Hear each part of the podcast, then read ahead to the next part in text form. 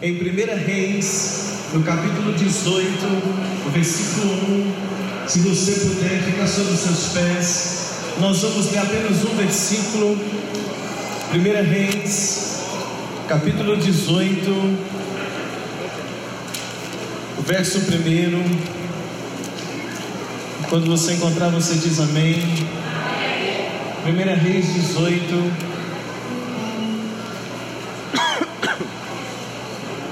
Olha para mim, assim que você encontrar, 1 Reis, capítulo 18. Todos encontraram, irmãos? Irmãos, hoje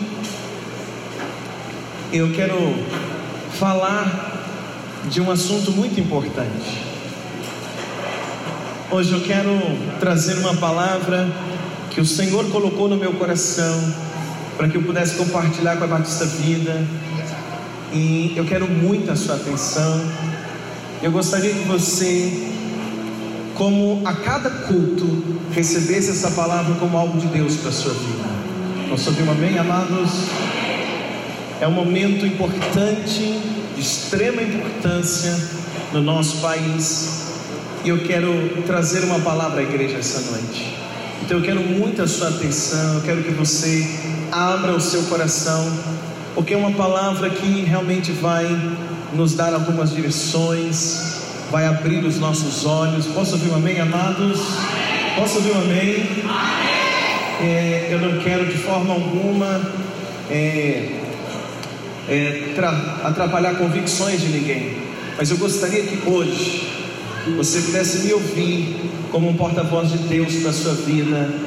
Amém, amados? Eu quero que você me ouça com seu coração aberto, porque eu tenho algo de Deus para nossa vida como igreja brasileira. Vale um amém essa noite? O tema da minha mensagem é uma chance dada por Deus. Qual é o tema da mensagem? Uma chance dada por Deus. Eu me lembro até de uma canção que nós cantávamos muito aqui na igreja. Ela começava dizendo assim: Uma chance igual a essa talvez eu não tenha mais. Mas hoje eu quero caminhar com você dentro desse tema, uma chance dada por Deus. Quantos querem ouvir comigo? Digo glória a Deus, bem forte. Estou gravando a mensagem. E se no final você quiser, você me manda um WhatsApp e eu envio a mensagem para você, para que você possa refletir ou, se for o caso, compartilhar com alguém. Posso ouvir um amém? Bom, vamos lá, 1 Reis, capítulo 18, verso 1. Assim que você encontrar, diz amém. Diz assim: E sucedeu que, depois de muitos dias, a palavra do Senhor veio a Elias no terceiro ano, dizendo: Vai, mostra-te a Cabe, porque darei chuva sobre a terra. Vamos orar? Feche teus olhos, Pai. Te damos graças, Senhor, esta noite pela tua palavra, pelo teu poder. Tua palavra é a revelação que precisamos para esta noite. E eu peço a ti, Deus, revela-nos o teu desejo para esta igreja, para a nossa vida, para a nossa nação. Eu te peço agora no nome de Jesus, quem crê comigo diz amém. Favor, pode se sentar, deixa a sua Bíblia aberta. E eu vou insistir no meu convite. Eu quero convidar você a entrar comigo na palavra que eu vou pregar para o teu coração esta noite. Quando estão preparados, podem dizer amém? amém. Então, olha para mim, por favor, irmãos. Em Israel, houve um período em Israel onde um rei assumiu o reinado de Israel e ele reinou sobre a nação de Israel, juntamente com sua esposa. Que o nome desse rei era Acabe. Qual é o nome do rei? Acabe. Acabe, juntamente com sua esposa, chamada Jezabel, eles reinaram sobre a nação de Israel. E durante o reinado desse homem, preste atenção, Durante o governo do, desse homem, Acabe, junto com a sua esposa Jezabel, Deus levantou um homem chamado Elias. para que Elias pudesse ser a voz profética para a nação naqueles dias. Então Deus levanta Elias, e Elias, ele é aquele que vai até o rei Acabe, e ordenado por Deus, Elias vai dizer para Acabe: Acabe, segundo a minha palavra, não vai chover nos próximos anos. Elias chega diante de Acabe e ele diz assim: Rei Acabe, Deus está trazendo uma sentença, um castigo, uma correção para a nação de Israel. E a forma que Deus está corrigindo a nação, Ele fechou os céus e não haverá chuva. Quem está entendendo até aqui diz amém. amém. Esse rei Acabe, ele foi um dos piores reis de Israel. Ele foi considerado um dos piores, tanto é que muitas das vezes a Bíblia, quando a Bíblia quer fazer comparação de um rei que é mau, ele vai comparar com o reinado da casa de Acabe. Por quê? Porque foi um dos piores reis. O rei Acabe, irmãos, ele cometeu sérios erros políticos e espirituais. Ele foi um rei que errou muito, que cometeu muitos erros. Ele conseguiu, por exemplo, distorcer a adoração que Israel prestava a Deus. O povo de Israel, eles adoravam ao Senhor dos exércitos, ao Deus de Israel, a Yahvé, mas Acabe, junto com sua mulher Jezabel, conseguiram distorcer isso no povo, e o povo de Israel passou a adorar um Deus pagão chamado Baal. Olha, tudo isso consequência de um governo que era mau. E o que acontece então? Que por causa de todos esses erros, olha para mim, e o fato desse, desse rei conduzir a nação por um caminho errado, por um caminho de idolatria, o que acontece é que Deus então dá essa palavra e Deus vai fechar os céus da nação por três anos e meio. Mas aproximadamente com três anos, Deus ele levanta de novo o profeta Elias. Três anos depois, eu quero dar um salto na história para você entender onde eu quero chegar. Elias ele vai até o rei, dá uma palavra, a palavra se cumpre, três anos não chove sobre Israel, Israel passa por uma escassez terrível, Israel passa por um momento muito complicado, e quando está no final desses três anos, Deus levanta o profeta Elias de novo, e ele diz assim para o profeta Elias: Elias se apresenta de novo para Cabe e diz para ele que vai voltar a chover, ou seja, Deus diz assim: Elias, volta em Acabe e diz para Acabe que Israel terá uma nova chance dos céus estarem abertos novamente. Você está aí, meu irmão? E é sobre isso que eu quero pregar para você esta noite. Eu quero pregar para você esta noite sobre a segunda chance de Deus para uma nação, ou a chance de Deus para uma nação, a chance de Deus para um povo, a chance de Deus para aqueles que são escolhidos por Ele. Você crê que você é o escolhido de Deus? Diz um glória a Deus comigo essa noite. Eu também sei que sempre Deus traz uma chance para você. Deus também sempre traz uma chance para a sua vida. Você diz glória a Deus comigo essa noite, amado. Mas reforçando o que eu estou pregando, reforçando o que eu estou dizendo, foi por causa do pecado, da liderança da nação, foi por causa dos erros cometidos pela liderança da nação, pelo rei e a rainha, que os céus de Israel ficaram fechados sem chuva três anos e meio.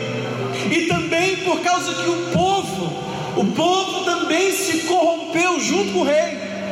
O povo foi junto com o seu governo, chamado Acabe e Jezabel. Eles se deixaram influenciar pelo seu governo, e por causa do erro do governo, do erro da liderança, o povo se permitiu envolver com aquela adoração a um Deus pagão. Então Deus fechou o céu sobre a nação. Todos passaram por um período de escassez e miséria. Se você olhar comigo em 1 Reis 17, versículo 1, me faz a gentileza. É o momento quando Deus dá a ordem. 1 Reis, capítulo 17, versículo 1. Pode deixar ser. 17, 1, quando você encontrar, diz amém. Olha o momento. Então Elias, o tisbita dos moradores de Gileade, disse a Acabe: Vive o Senhor Deus de Israel, perante cuja face estou, que nesses anos nem orvalho nem chuva haverá, senão segundo que? A minha palavra. Esse texto de Reis 17:1 é quando Deus levanta Elias e dá a primeira palavra. E está dizendo para Acabe: olha, não vai chover. Por que, que não iria chover? Porque a liderança e o povo se corromperam. Diga comigo, a liderança e toda a nação se corromperam. Era um momento, irmãos, sobre a nação, um tempo de idolatria, um tempo de perversão em todas as áreas da vida, se você imaginar. Então, por causa disso, eu estou insistindo muito nisso, eu quero que você entenda. Por causa disso, Deus fechou os céus da nação de Israel.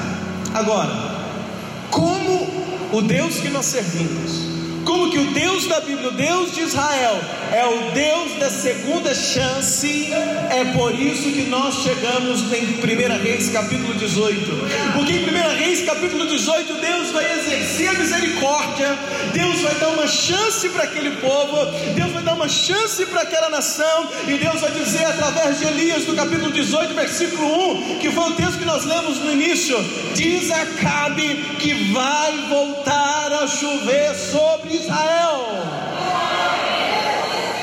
Você pode levantar a tua mão direita e declarar comigo: Eu creio que os céus se abrirão sobre a minha nação, sobre a minha vida, e vai voltar a acontecer chuvas de bênção.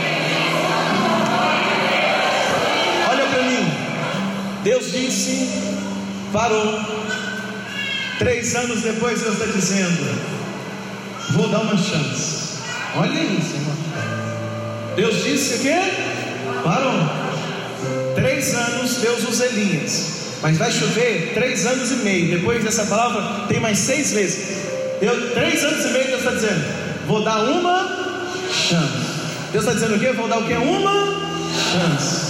Deus está dizendo: vou dar a Israel a oportunidade de ter os céus abertos novamente. Agora, quando Elias recebe essa palavra, preste atenção, profeta, Deus fala para o profeta: vai lá no rei e diz para ele: vou dar uma chance para voltar a chover. Quando Deus fala isso para Elias, Elias vai se encontrar com Acabe. E quando Elias se encontra com o rei Acabe, preste atenção que o rei Acabe é o líder político da nação de Israel, ele é o governo da nação nesse tempo.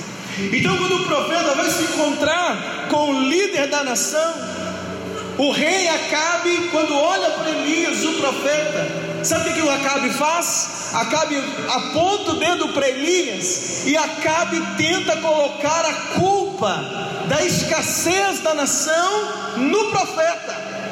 Acabe olha para aquele profeta, para Elias e fala assim: Elias, você é o perturbador de Israel.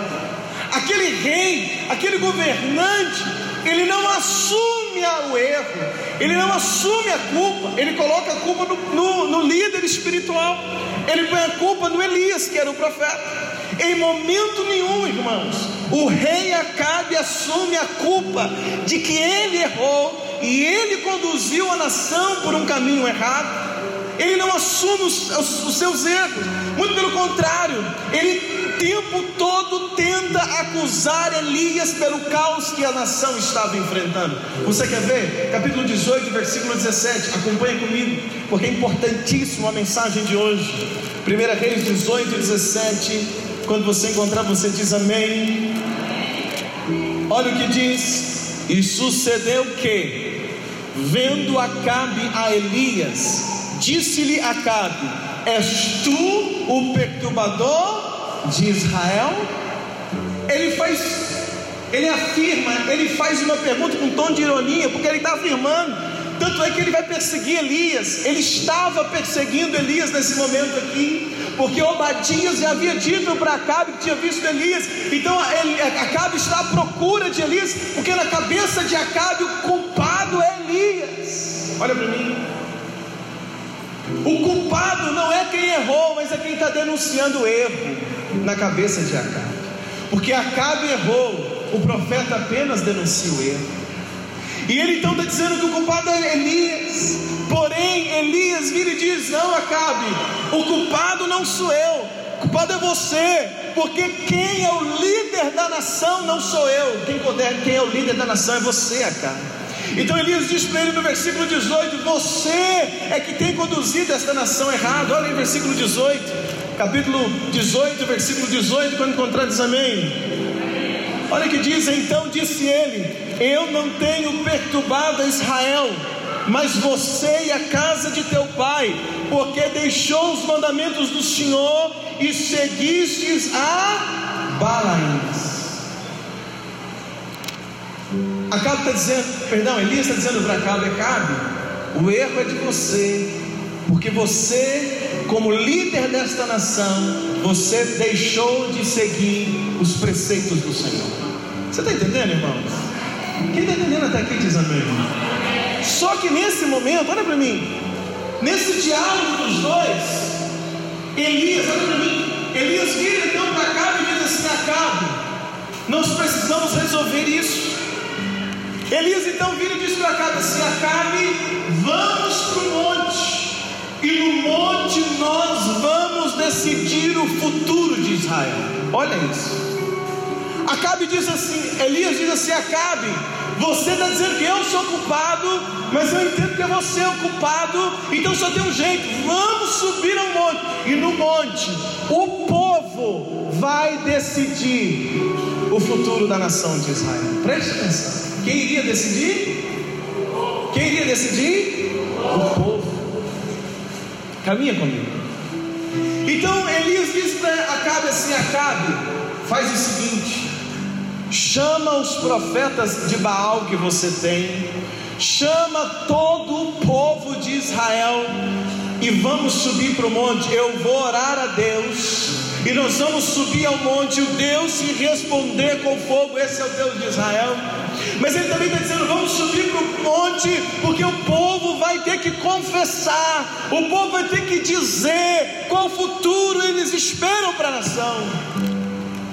E aí então eles vão para o monte, versículo 19, olha comigo na sua Bíblia.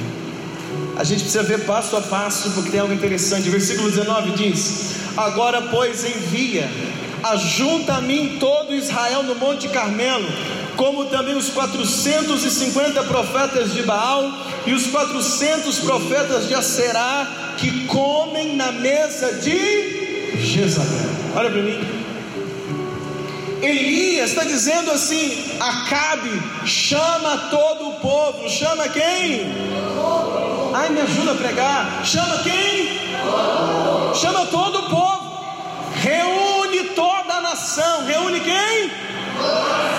E Elias diz assim: outra coisa, Acabe, chama também os 850 profetas de Baal e de Aserá que vivem no palácio às custas do seu governo para subirem no monte também.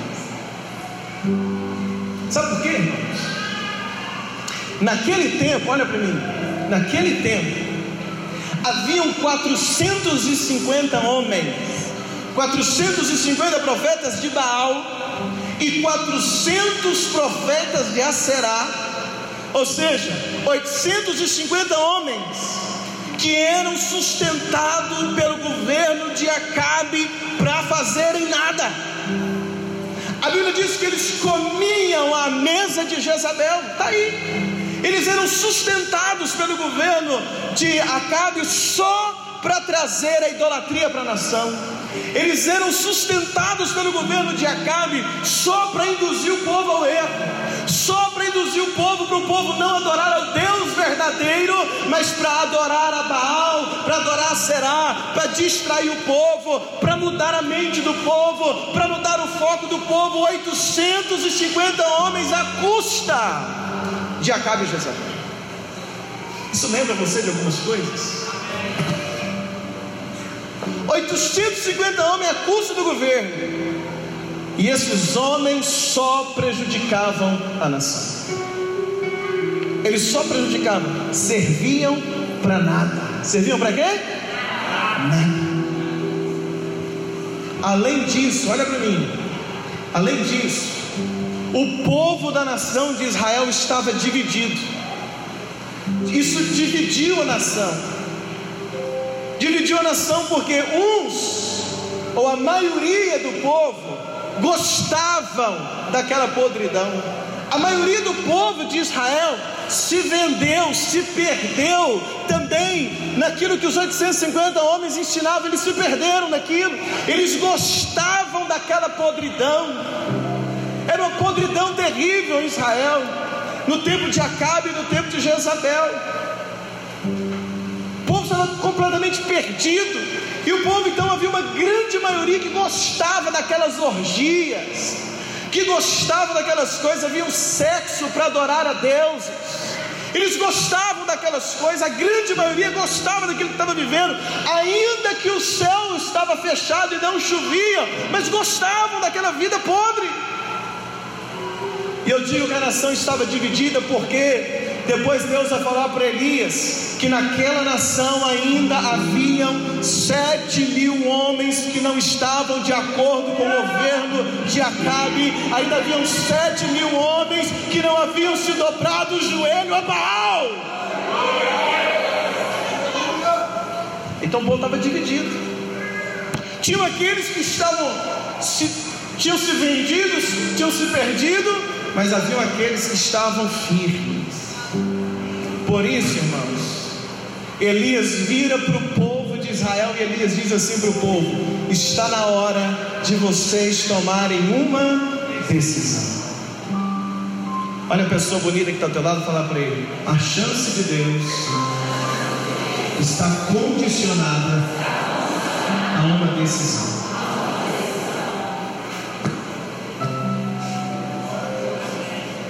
Para ter chance, eu tenho que tomar o quê? Decisão. Então Elias, preste atenção, irmãos, preste atenção.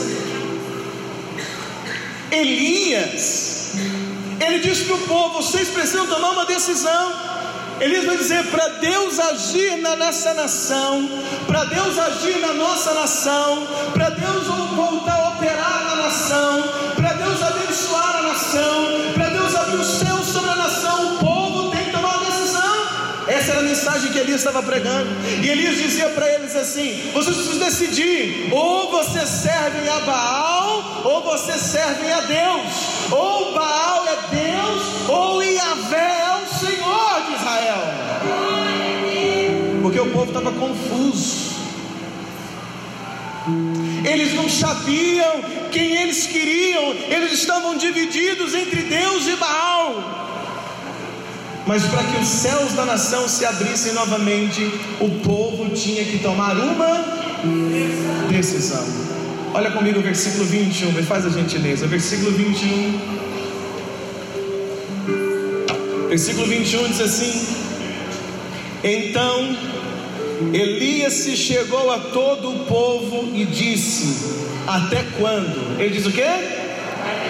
Até quando? Vai esperar o que mais? Cocheareis entre dois pensamentos.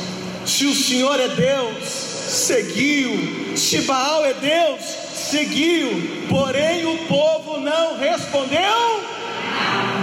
Por que, que o povo não respondeu nada? Por quê? Não sabiam o que responder. O povo está confuso. Olha para mim. Então ele está dizendo: vocês precisam tomar uma decisão. Ou vocês servem a Deus ou servem a Baal. Era a oportunidade de Deus para aquela nação. E a oportunidade de Deus para uma nação passa pela decisão do povo da nação. Passa por uma escolha do povo. Então eles teriam que subir ao Monte Carmelo. Olha que coisa interessante. Nação deveria subir, a liderança tinha que subir, a casa tinha que subir, aqueles 850 homens que viviam às custas do governo tinham que subir também e tentar mostrar algum serviço naquela hora para ver se Baal respondia com fogo.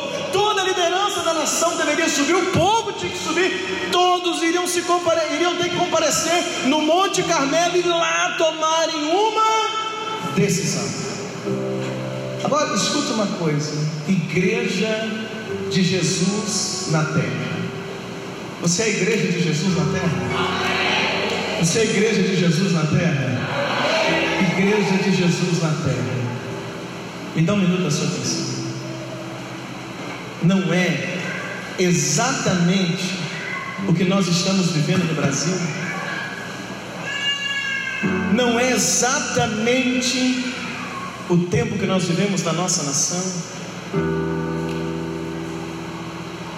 Exatamente o tempo que nós estamos vivendo. A esquerda querendo tomar conta do Brasil e ainda influenciando cristãos. Exatamente o que nós estamos passando. Era um tempo em Israel de governo corrupto, e nós vivemos tempos de governantes corruptos. Preste atenção onde essa mensagem vai nos levar. Nós vivemos o tempo onde os governantes querem, tentam distorcer a verdade o tempo todo. Querem distorcer a verdade. Querem dizer que a família não é da forma que nós sabemos, não é da forma que a Bíblia diz. Querem distorcer verdades e verdades o tempo todo, pregam mentira o tempo todo e vendem mentiras como se fossem verdade. Nós vemos dias em que os governantes eles erram e não assumem os seus erros, é como Acabe. Acabe diz para Elias: Você que é o perturbador. E os governantes da nossa nação têm levado o Brasil para dias terríveis, têm afundado o nosso país e não assumem a culpa de seus erros. Nós vivemos tempos em que os governantes querem implantar coisas profanas no nosso país o tempo todo. Sim ou não, igreja? Sim ou não, igreja? Ou você está chegando do exterior esses dias?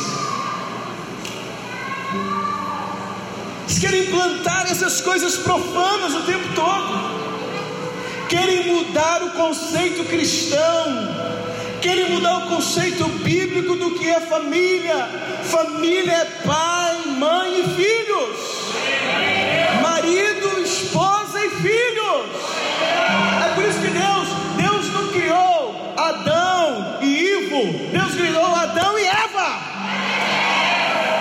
E eles tiveram filhos.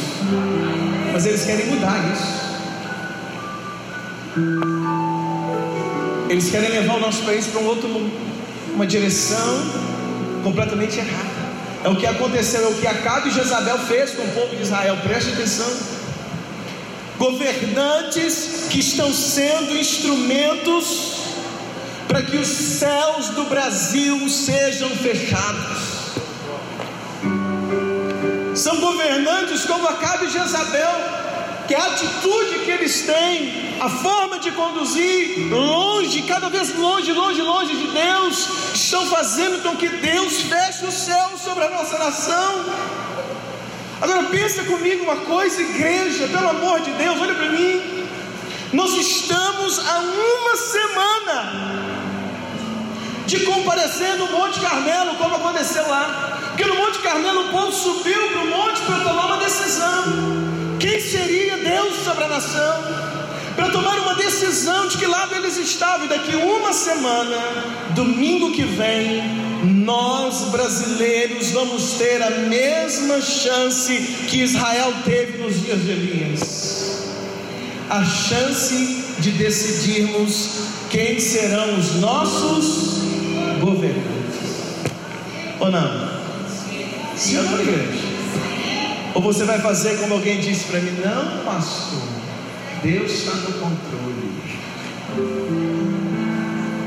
Nem vou lá votar, Deus sabe o que faz. Deus faz usando você e eu. Deus faz usando você e eu, meu irmão. Deus faz usando você e eu, igreja. Diz glória a Deus. Né?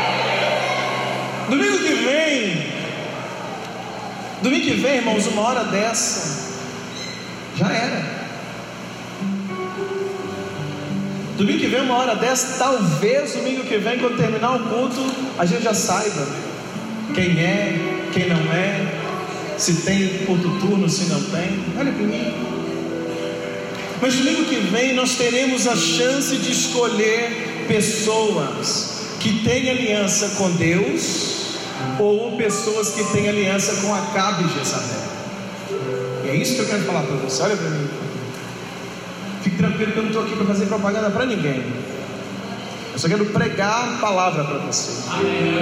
Escuta uma coisa. Domingo que vem, você tem a chance de tomar a decisão junto comigo se nós vamos escolher pessoas que têm aliança com Deus se nós vamos escolher pessoas que têm aliança com Acabe e Jezabel. O povo de Israel, olha para mim, quando eles estavam lá no Monte Carmelo, eles olhavam e estavam em líderes, um homem que tem aliança com Deus. Eles olhavam ter lá 850 profetas de Baal Será, homens que tinham aliança com Acabe e Jezabel, e o povo tinha que tomar uma decisão. Era o povo que tinha que decidir naquele momento. Olha para mim, irmãos, escuta, escuta, não é tempo de irmãos não é tempo da igreja ficar brigando um com o outro por causa de candidato. Irmãos, pelo amor de Deus. Não é tempo de você ficar discutindo um com o outro, irmão, na mesma igreja, brigando com o outro no WhatsApp, no Facebook, um machucando o outro, ferindo o outro por causa de candidato. Não é tempo disso. Irmãos, tem irmão sem conversão com outro por causa de candidato. Tem irmão sem conversão com outro, ah, porque fulano vota naquele lá, eu vou votar. Aí fica sem conversar, fica de mal. O tempo não é esse. Olha uma coisa, escuta uma coisa, escuta, igreja, olha para mim, pelo amor de Deus. Se o inimigo conseguir nos dividir, ele é que vai ganhar. Entendem isso? Se o Satanás, o inimigo nos divide, faz de nós vários grupos, quem vai ganhar é ele. É tempo que nós temos que nos unir. A igreja brasileira, as pessoas que acreditam na família, têm que se unir. Tem um crente, hein? Olha para mim. Havia algo destruído em Israel. O que estava destruído em Israel? Sabe o que estava destruído em Israel? O altar. O que estava destruído lá? O altar de Israel estava destruído. E o altar estava destruído por causa do governo de Israel. O altar de Deus naquela nação estava destruído. Olha comigo o versículo 30, vamos ver. Versículo 30 diz assim: 1 Reis 18, 30. Quando você encontrar, diz amém. Então Elias disse ao povo: Chegai-vos a mim. E todo o povo se chegou a ele e reparou o altar do Senhor que estava quebrado. Olha para mim. Eu sei que muitas das vezes nós usamos esse texto para falar sobre restaurar o altar e sobre restaurar o altar da nossa vida, mas esse altar aqui que estava quebrado não é o altar da vida de uma pessoa, não era o altar da vida de alguém de Israel, esse altar aqui era o altar de Deus na nação de Israel que estava quebrado.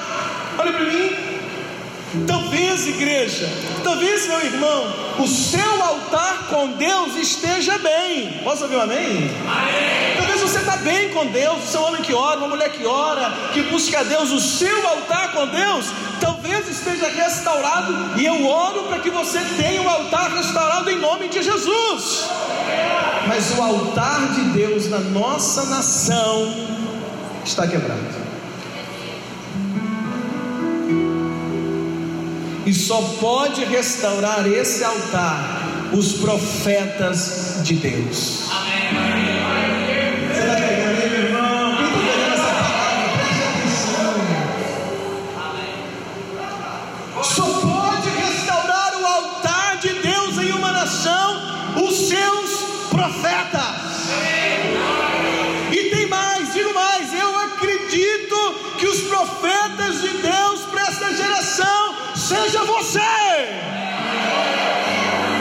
Profeta de Deus aqui essa noite?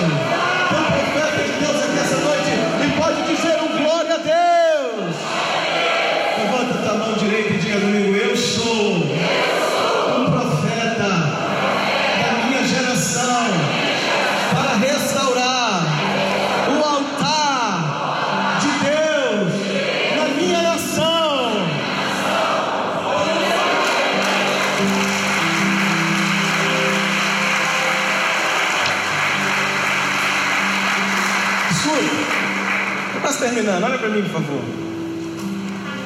A liderança de Israel havia corrompido o altar. A liderança de Israel havia destruído o altar. Como? Eles tiraram o lugar de Deus e deu para demônios. Olha para mim.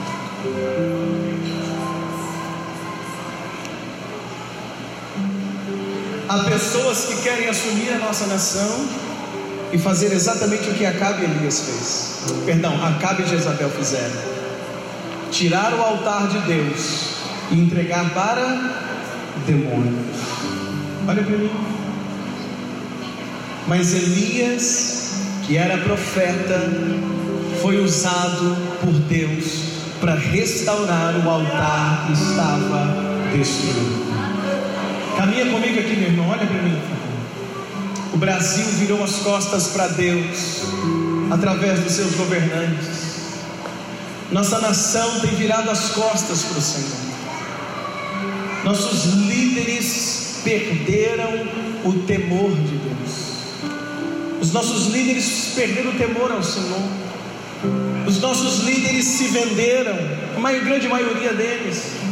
Os governantes, os políticos da nossa nação, a maioria deles perderam o temor a Deus. Eles não têm mais temor a Deus. E o tempo que nós estamos vivendo agora, sabe que tempo é o tempo que nós estamos vivendo? É o tempo chamado chance de tudo isso mudar. É a chance de tudo isso mudar. Mas nós temos que fazer alguma coisa. Nós temos que orar e temos que agir. Você está aí, igreja? É tempo de clamarmos a Deus para que Ele levante profetas para restaurar o altar dessa nação. Mas nós também precisamos colocar pessoas na liderança do nosso país, pessoas que tenham compromisso com Deus. Olha para mim. Se nós vamos escolher deputado estadual, deputado federal, senador, governador e presidente, não é isso? Sim ou não? Dois senadores e presidente. Quem vai escolher essas pessoas somos nós. Olha para mim. E nós precisamos escolher pessoas que tenham compromisso com Deus. Então, irmãos, não troque o seu voto por emprego. Olha para mim. Se você não se venda por emprego, se não é uma pessoa que tenha compromisso com Deus, com a família e com a nação, e que seja uma pessoa correta. Não apoie qualquer um, porque te prometeu alguma coisa. Olha para mim. Não troque o seu voto por dinheiro, porque te prometeram te dar um dinheiro, ou porque te deram um dinheiro. Não troque o seu voto por dinheiro. Olha para mim. Não troque o seu voto para agradar alguém. Vou voltar no fulano, porque fulano é meu parente. O fulano não tem compromisso com Deus. O fulano não tem compromisso com família. O fulano quer simplesmente arrumar um emprego lá de um cargo público. E você fica constrangido porque é seu parente. Eu vou voltar porque é, meu parente. Vou voltar porque eu. Como é que eu vou fazer? Não faça isso. Não faça isso. Porque há uma nação em jogo. Os nossos filhos estão em jogo. O futuro dos nossos filhos estão em jogo. Você está me entendendo, igreja? Quem está aí para dizer amém comigo, amados? Ah, não, não, vote só porque é um conhecido, porque é amigo, porque é gente boa, ah, mas é, é legalzinho. Teve uma vez que, que, que me cumprimentou, não, não jogue o seu voto fora por essas coisas. Olha para mim, porque senão nós vamos sofrer depois. Senão os nossos filhos vão sofrer, senão a igreja vai sofrer. Olha para mim. Mês passado eu conheci alguns pastores de Roraima, na divisa com a Venezuela, que estavam socorrendo pastores e membros de igrejas da Venezuela, igrejas que foram tomadas pelo governo.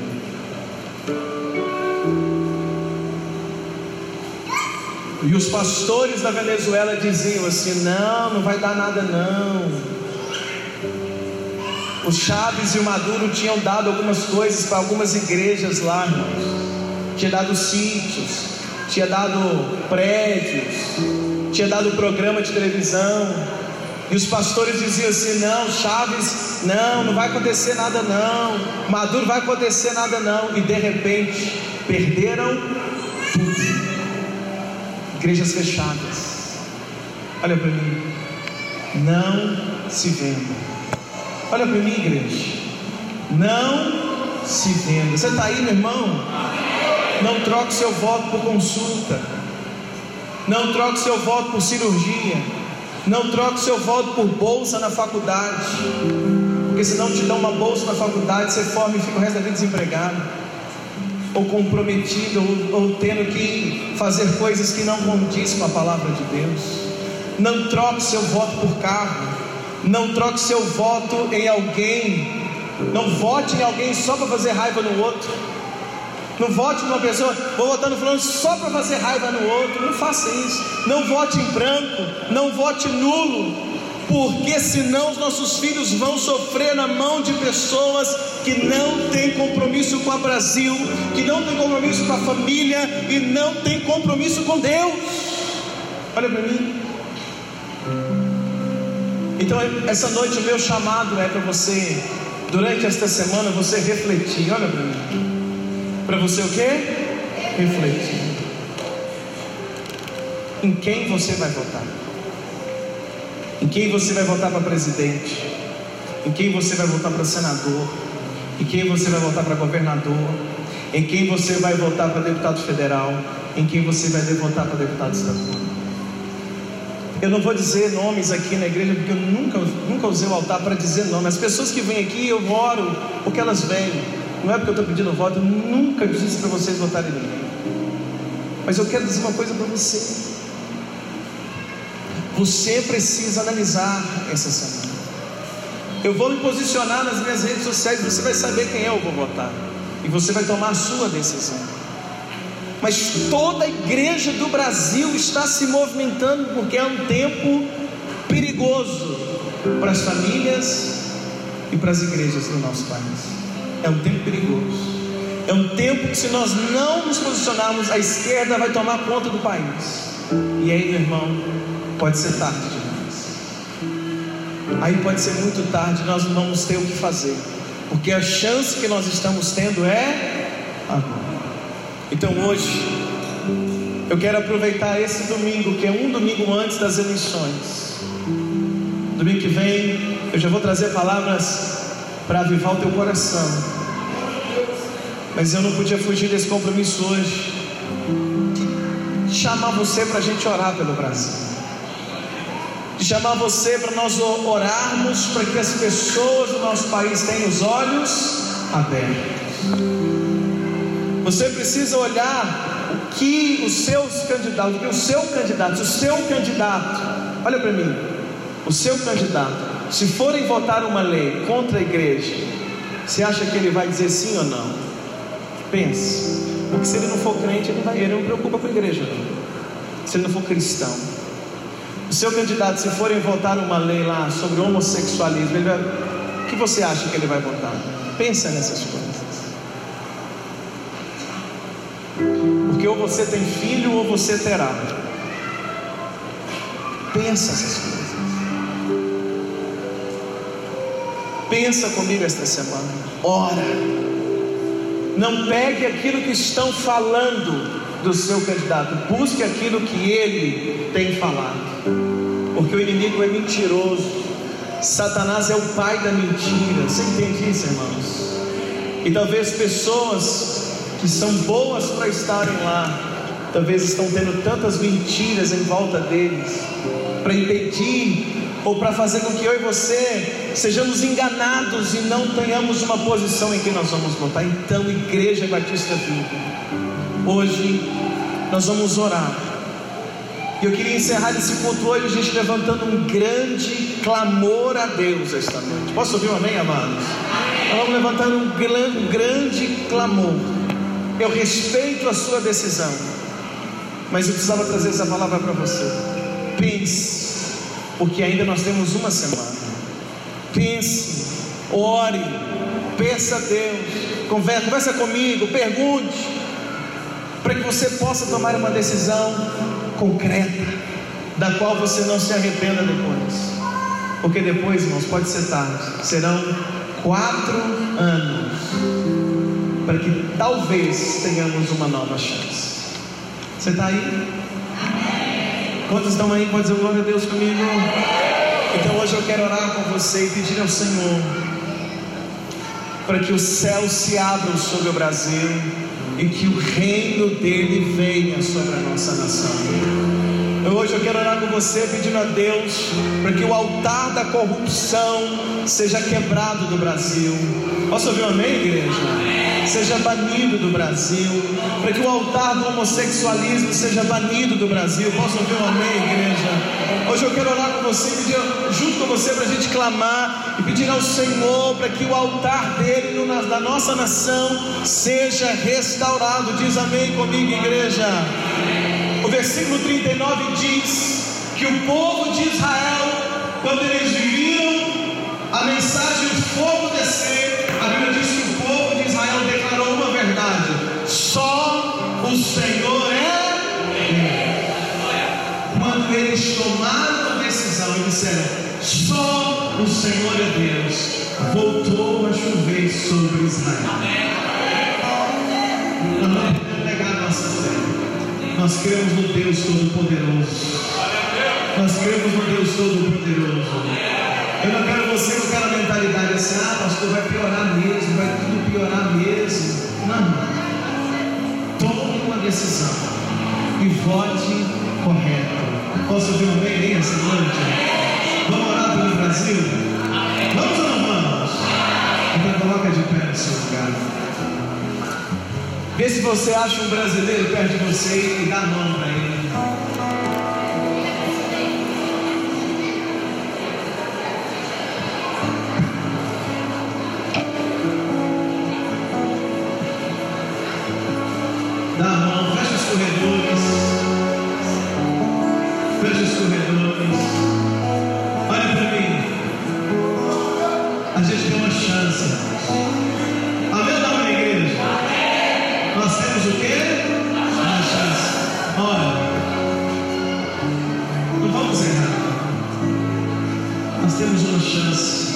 E a chance não é você ir embora para Portugal, para os Estados Unidos, para o oceano.